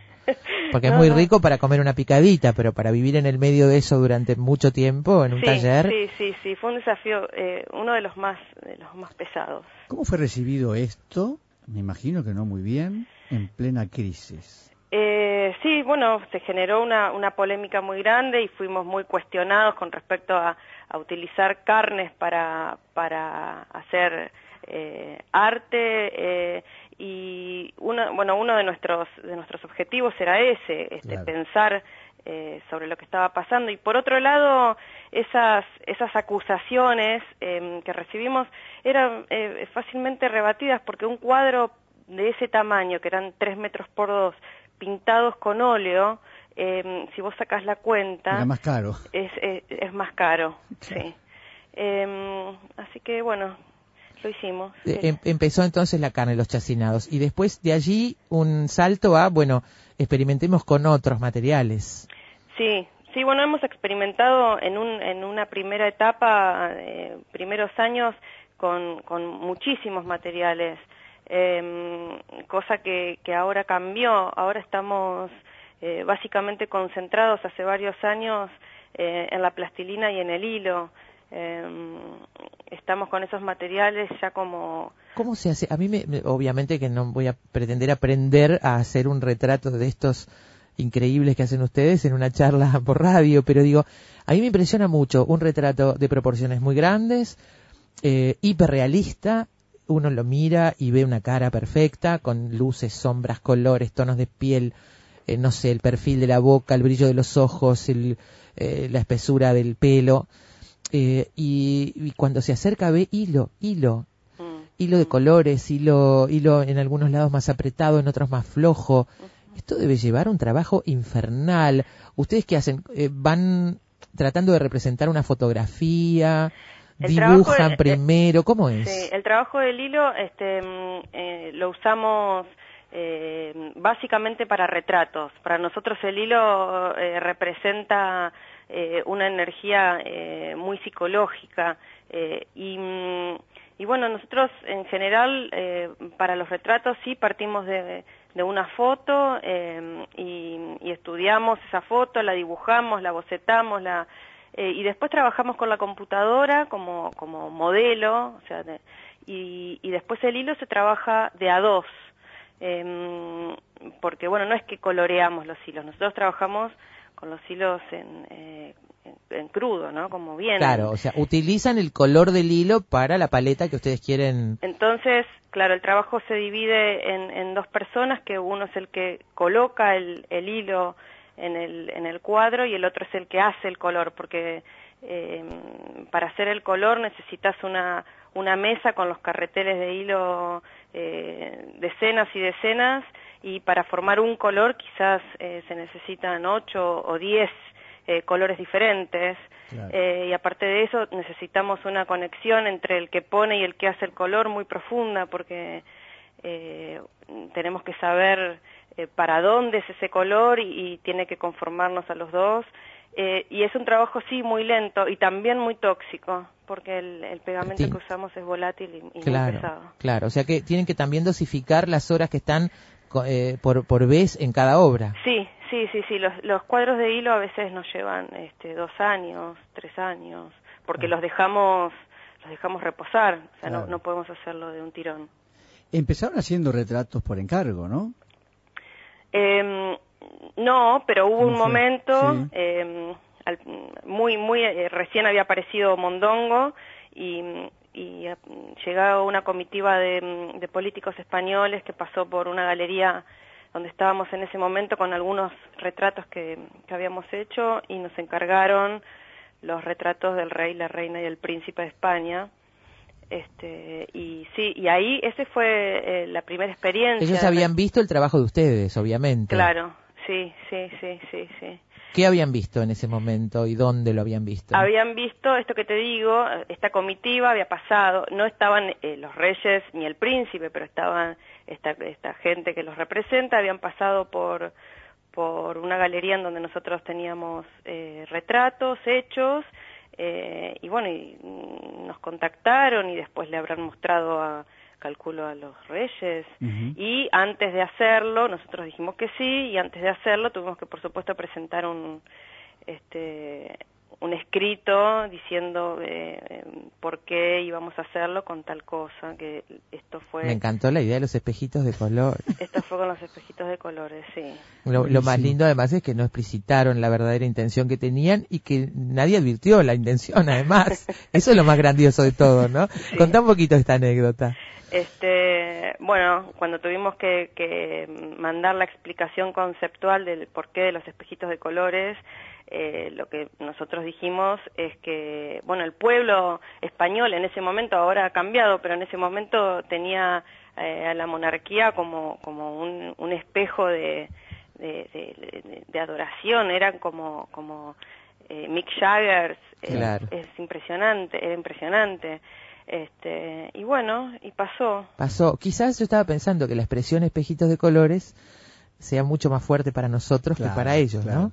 Sí, es probable, ya. porque porque parece medio loco que no se, que no lo advirtieran, ¿no? Eh, muy loco. Si hubiera sido un rioplatense, ¿no? O un latinoamericano cualquiera, me parece que lo hubiera advertido fácilmente. Sí, sí, sí, nosotros no lo podemos creer. La verdad que sí. Juliana, hemos estado hablando de, de los retratos, que parece que es uno de los grandes temas de ustedes, pero hay otro que es el paisaje, y el paisaje en grandes formatos, prácticamente en murales, ¿no? Sí, es lo que estamos ahora mostrando en el Museo Arte Moderno de Buenos Aires, em, que es, un, es una sala eh, donde hay 15 paneles de, de un paisaje, o sea, estos 15 paneles conforman un solo paisaje, que es de Entre Ríos, eh, y está montado de manera, en manera oval, en una elipse, em, y bueno, y son 45 metros de recorrido, eh, en este paisaje que está hecho todo de plastilina eh, y con altos relieves. 45 metros de este paisaje del Delta del Paraná, en 180 grados prácticamente, así es. eh. Es 360. Ah, ah, es todo, ah, es todo sí, así. sí, sí, sí. Ah, pero genial, ¿eh? Sí. Eh, esos en, en una sala y en la otra sala eh, hay retratos de, de diferentes épocas y, mm, y una escultura que es la que leías de una escultura que es un costillar Sí. eh, y el esternón eh, todo hecho de monedas de 10 y de 5 centavos. Y hay varios retratos de los, de los de los tradicionales de ustedes, digamos. Sí, sí, sí. ¿Ah? sí, Es- sí. Esos retratos que llevan años. ¿Cuánto tiempo llevó el, el Delta del Paraná? Ese, Eh, y, es- hace y eso fue 360 un trabajo de cuatro años. Eh, en paralelo estábamos haciendo también las, la serie de las calaveras, pero los, los paisajes fueron cuatro años eh, sin parar. ¿Y cómo surge esta idea, eh? Eh, y esto surge de un viaje que mm, Manuel y yo hicimos al campo de un amigo después de nueve años de, mm, de no salir eh, de vacaciones, de trabajar sin descanso y, mm, y salimos por tres días a este campo en Entre Ríos y nos encontramos con, eh, con la naturaleza, nos reencontramos, porque nuestro taller es, es como un poco un sótano y, mm, y aparte es una geografía eh, muy especial, muy única, eh, quedamos eh, totalmente eh, choqueados, sacamos cientos de fotos y volvimos y pintamos un cuadro de estos 15 que son ahora. Y después de eso no, eh, no, no pudimos parar mm, porque encontramos también en esta geografía una metáfora muy eh, muy clara de lo que es nuestro país porque mm, eh, es un lugar en donde eh, las lluvias eh, bañan y, y este, inundan este, estos, estos, este, estos bosques, entonces los árboles quedan quedan moribundos, quedan como, como casi besando el piso y cuando, y cuando el agua se retira vuelve, vuelven a nacer nuevas, nuevas ramas y nuevas criaturas y, y bueno, y es un eterno renacimiento. Eh, entonces nos parecía que es muy, este, muy claro metafóricamente con lo que pasa en nuestro país. Entre el paraíso y el infierno, siempre. Sí, sí, totalmente. Tengo entendido que además esto los ha choqueado desde el punto de vista artístico, pero también desde el personal, en, en lo que tiene que ver con la vida personal de ustedes. Sí, sí, sí. Eh, fue, sí, fue un, un proyecto muy fuerte. ¿Vos, ¿Vos por qué lo decís? ¿Por algo en especial? Lo digo porque bueno, por- me surge de lo que he leído de las entrevistas que ustedes han dado sobre el tema y de cómo los impactó en lo personal ese lugar, mirado desde ese punto de vista, ¿no? Sí, sí, hemos vuelto a ir este, muchísimas veces más. eh, y, y aparte para nosotros también fue, eh, fue un desafío nuevo porque tenemos un, eh, como te darás cuenta, un- una gran ligazón con, con, representar al ser humano. O sea, estamos siempre, mm, siempre pintando personas y cualquier cosa que querramos decir eh, se nos presenta eh, por intermedio de la, de la humanidad y estos y estos 45 metros eh, es- son pura pura naturaleza y hay solamente una persona que es muy muy pequeñita casi no se ve eh, que realmente vive en el medio de ese monte hace 20 años como un ermitaño y bueno y eso también es eh, eh, es impactante porque denota la, la, la pequeñez humana frente a la naturaleza. El, el paisaje tiene obviamente algo orgánico también, eh, no solo desde la técnica que ustedes usan, pero ustedes estaban acostumbrados a hacer retratos, digamos, figuras humanas. Sí. ¿Cómo fue ese salto al paisaje, a- a- al, al tema, al punto de reconsiderar los elementos para no hacer retratos, sino un paisaje y que aquel paisaje además se viera como el real, porque por algo sacaron fotografías también, ¿no? Sí, eh, y bueno, yo creo que también fue parte de una necesidad de, de liberarnos un poco De los retratos. de, los humanos. Claro. Sí, sí, sí, no, aparte no solamente retratos, nosotros hemos hecho series este, grandes, que hay una serie que se llama La Serie Negra, que es, es, todo- es pornografía, que es la que está hecha con, con galletitas dulces, hay otra Sí. serie que es serie roja, que es de Caperucita, eso es- son como 40 obras que tienen que ver con Caperucita. Este, Mientras siempre tú, mientras tú hablas, las estamos mirando acá nosotros. Sí, Ah, estoy ah. disfrutando. La de En la- Caperucita es impresionante. En la serie negra, en la que es con galletitas, hay una que me parece que es Isabel Sarli, ¿puede ser? Sí, sí, Ah, sí, está. hay una que es, es la coca, sí. La Coca Sarli con galletitas de chocolate. Sí. Ah, es fantástica, Eh, fantástica. Juliana, el mundo los ha recibido muy bien con esta obra. Yo, va a ver, tal vez por esta parte del, del mundo no estamos tan acostumbrados a trabajar eh, materiales perecederos o este tipo de, técnicas. En otro lado, tal vez sí, pero a ustedes les está yendo muy bien afuera, ¿no? Eh, sí, sí, sí. Eh, la verdad es que mm, hemos expuesto eh, mucho, en, eh, bueno, en Los Ángeles eh, durante cuatro años seguidos, hemos hecho muestras muy grandes. Eh, en China, ahora en, en Dubái. Eh, la verdad es que, que sí, por suerte es un- eso es una bendición que nos, nos reciben en, en diferentes lugares, diferentes culturas. ¿Y, y todos más o menos perciben lo mismo? Yo creo que no. No, digo, han tenido oportunidad de hablar con espectadores y con... con- Sí, sí, sí, Sí. sí. No, pero, pero no, eh, viste, yo creo que cada idiosincrasia, como decías, Sí. eh, lo de los reyes de España, quizás esto de los espejitos de colores a cualquiera latinoamericano le o- eh, enseguida hacer link eh, a lo que estamos hablando. Y Quizás otros no. claro, eh, bueno, debe tener que ver con toda una cultura. Me Claro. parece que en cada lugar es recibido eh, todo según la cultura, más Claro. o menos. Eh, ¿se han propuesto desde un comienzo vivir del arte? No, Sí. no, no, no. Qué, no, qué no. batalla dura esa también, ¿no? Sí, eh, durísima, durísima. Claro. Pero igualmente este, somos eh, agradecidos, viste, todos los días agradecemos de poder, de poder levantarnos y venir al taller. Em, pero no, cuando empezamos, nosotros pintamos desde hace muchísimos años, antes de Mondongo cada uno en, en solitario, eh, y cuando empezó Mondongo, la verdad es que no, no, no, nunca tuvimos un proyecto de, de vivir de esto, pero bueno, cuando surgió lo de los Reyes, eh, a partir de eso empezamos a recibir eh, encargos de retratos y ahí Manuel y yo pudimos dejar nuestros otros trabajos. Eh, Que no em- tenían nada que ver con esto. No, no, no, bueno. No, pero además necesitaban tiempo para hacer esto. ¿no? Y bueno, nosotros eh, la verdad es que trabajábamos de otra cosa y, y después eh, estábamos en el taller y dormíamos muy poco. eh, y bueno, y cuando apareció lo de los reyes y estos eh, y esto de los encargos, ahí es donde pudimos empezar a, a vivir de esto. Tienen colaboradores, entre ellos tu hija. Mi hija, no, mi hija tiene seis. Ah, pero no, no ha ayudado a... sí, sí, Ah. sí, este, este, es- esta es como de su segunda casa, Claro. así que este, mm, Ayuda, digamos. sí, sí, a, sí, construir los sí. cuadros. Sí, aparte, este, por ejemplo, los, los paisajes, lo que tienen es que son, son muy inclusivos, o sea, eh, los paisajes las diferentes manos que participan, así sean las de un niño o de gente que mm, por ahí no tiene habilidad, Sí. este, igualmente eso cuando son pequeños sectores, ¿no? Igualmente eso funciona y enriquece. eh, te hablo especialmente de los paisajes porque tiene que ver con la naturaleza que que, que cuando da el resultado de, de estas tan diferentes energías eh, genera esa cosa caleidoscópica que tiene la naturaleza. Claro. Claro, porque a priori uno diría, pa, tantas manos en un plato. ¿no? Que podría complicarse el asunto. Bueno, lo ¿verdad? que te decía de los de los hilos, Sí. los hilos no son inclusivos.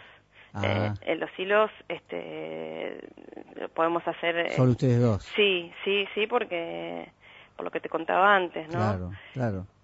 Pero bueno, los paisajes eh, también fueron lindos por eso, fueron un placer. ¿Están disfrutando esta muestra ahora allí? ¿Para dónde va el trabajo ahora? Y ahora estamos eh, decidiendo eso. Ajá. Estamos estamos viendo qué, qué destino tendrán. Todavía no lo sabemos. No es cualquier sala la que admite esta muestra. No, No, no, por eso. Es, es, es un- una sala muy grande y, y tiene una, una montada especial. eh, entonces, bueno, tenemos que ver. Está bien, porque no solamente tiene que dar espacio, las paredes y el, claro. y el contorno, sino tiene que haber una posibilidad de distancia del espectador también Sí. para jugar con eso. Eso sí, es fundamental. Sí, sí, sí, sí, sí. Es envolvente y, y, y sí, necesita, necesita lugar.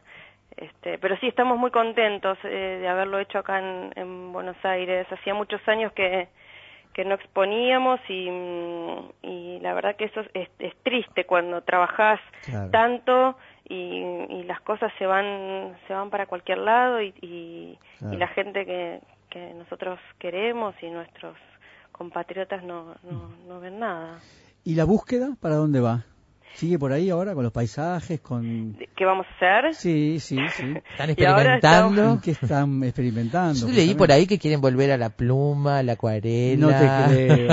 No, sí, sí, de verdad. Este, estamos viendo si podemos, este, eh, no, ahora estamos pensando, estamos pensando, estamos en el momento de, de, de, de esa, de, de esa gran dificultad que ¿qué, qué vamos a hacer ahora? Claro, la tela en blanco. Sí, sí, sí, sí. Así que estamos en esa. ¿Cómo se vuelve a técnicas tradicionales después de esto? Después de todo esto. No, está, y eh, bueno, no, el año pasado o este año, en el medio de, de hacer los pais eh, mientras hacíamos los paisajes, con Manuel hicimos este, una serie de, una serie de acuarelas también, Eh, sí, es un deseo, es un deseo real ese, ¿eh? volver a la acuarela, al dibujo. Mirá vos. Sí. ¿El nombre Mondongo? Eh, y el nombre viene de, de Manuel cuando era adolescente. Te, tenía un amigo con el que mm, viste Ajá. hacían chistes con respecto a, a un movimiento en vez de, de crear un movimiento surrealista decían que iban a crear un movimiento del arte mondongo y Le vino bárbaro, y ¿no? bueno, en el momento que Manuel lo planteó cuando estábamos buscando el nombre nos pareció bien y después adquirió la verdad que un significado Claro. sí Se fue llenando después de cosas. ¿eh? Está muy bueno. Juliana bueno. Lafitte, eh, bueno, un saludo a Manuel. Tenemos Muchis- acá uno- unos amigos de Facebook que tienen un taller, están planificando una visita Ah, este, sí. a Buenos Aires y, y, entre otros temas tienen la muestra este, del Mamba, así que es- seguramente estarán allí enganchadísimos. dale dale dale Muchas gracias, bueno eh, te decía, por estar en Efecto Mariposa. Bueno, toda la suerte del mundo con, con esta muestra que están ahora disfrutando y con todo lo que se viene. ¿eh? muchas gracias Beso enorme de Montevideo, gracias por estar en Efecto Mariposa. gracias un beso Chau. Chao. Juliana Lafitte, amigos del grupo, el colectivo Mondongo, están allí las obras, yo no sé, este, los que no tienen, los que solo nos están escuchando, espero que hayan podido captar, aunque sea una parte de lo que es este trabajo, pero traten de verlo. Sí, por favor, porque no, si no, en no- internet Es impresionante. porque realmente impresiona. Dice Elizabeth, está en mi consustanciación con el programa, dice, después pone consustanciación, con el programa que estoy hirviendo mondongo para mañana hacerlo a la Florentina. Y se, separa un poquito para hacer un cuadrito. Eh, Seguro, un ¿quién, cuadrito, quién un te dice? Un cuadrito, con un poco, un poco de mondongo. claro. Gente Eh, querida, se nos terminó el programa. La seguimos mañana. Beso enorme a todos. Gracias por acompañarnos. ¿eh? Chao, hasta mañana.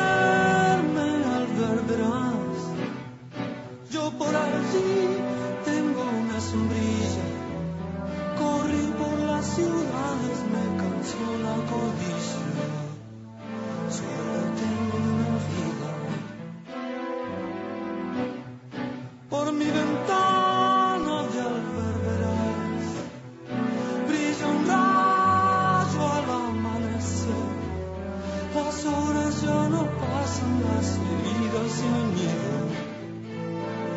Todo dura un instante,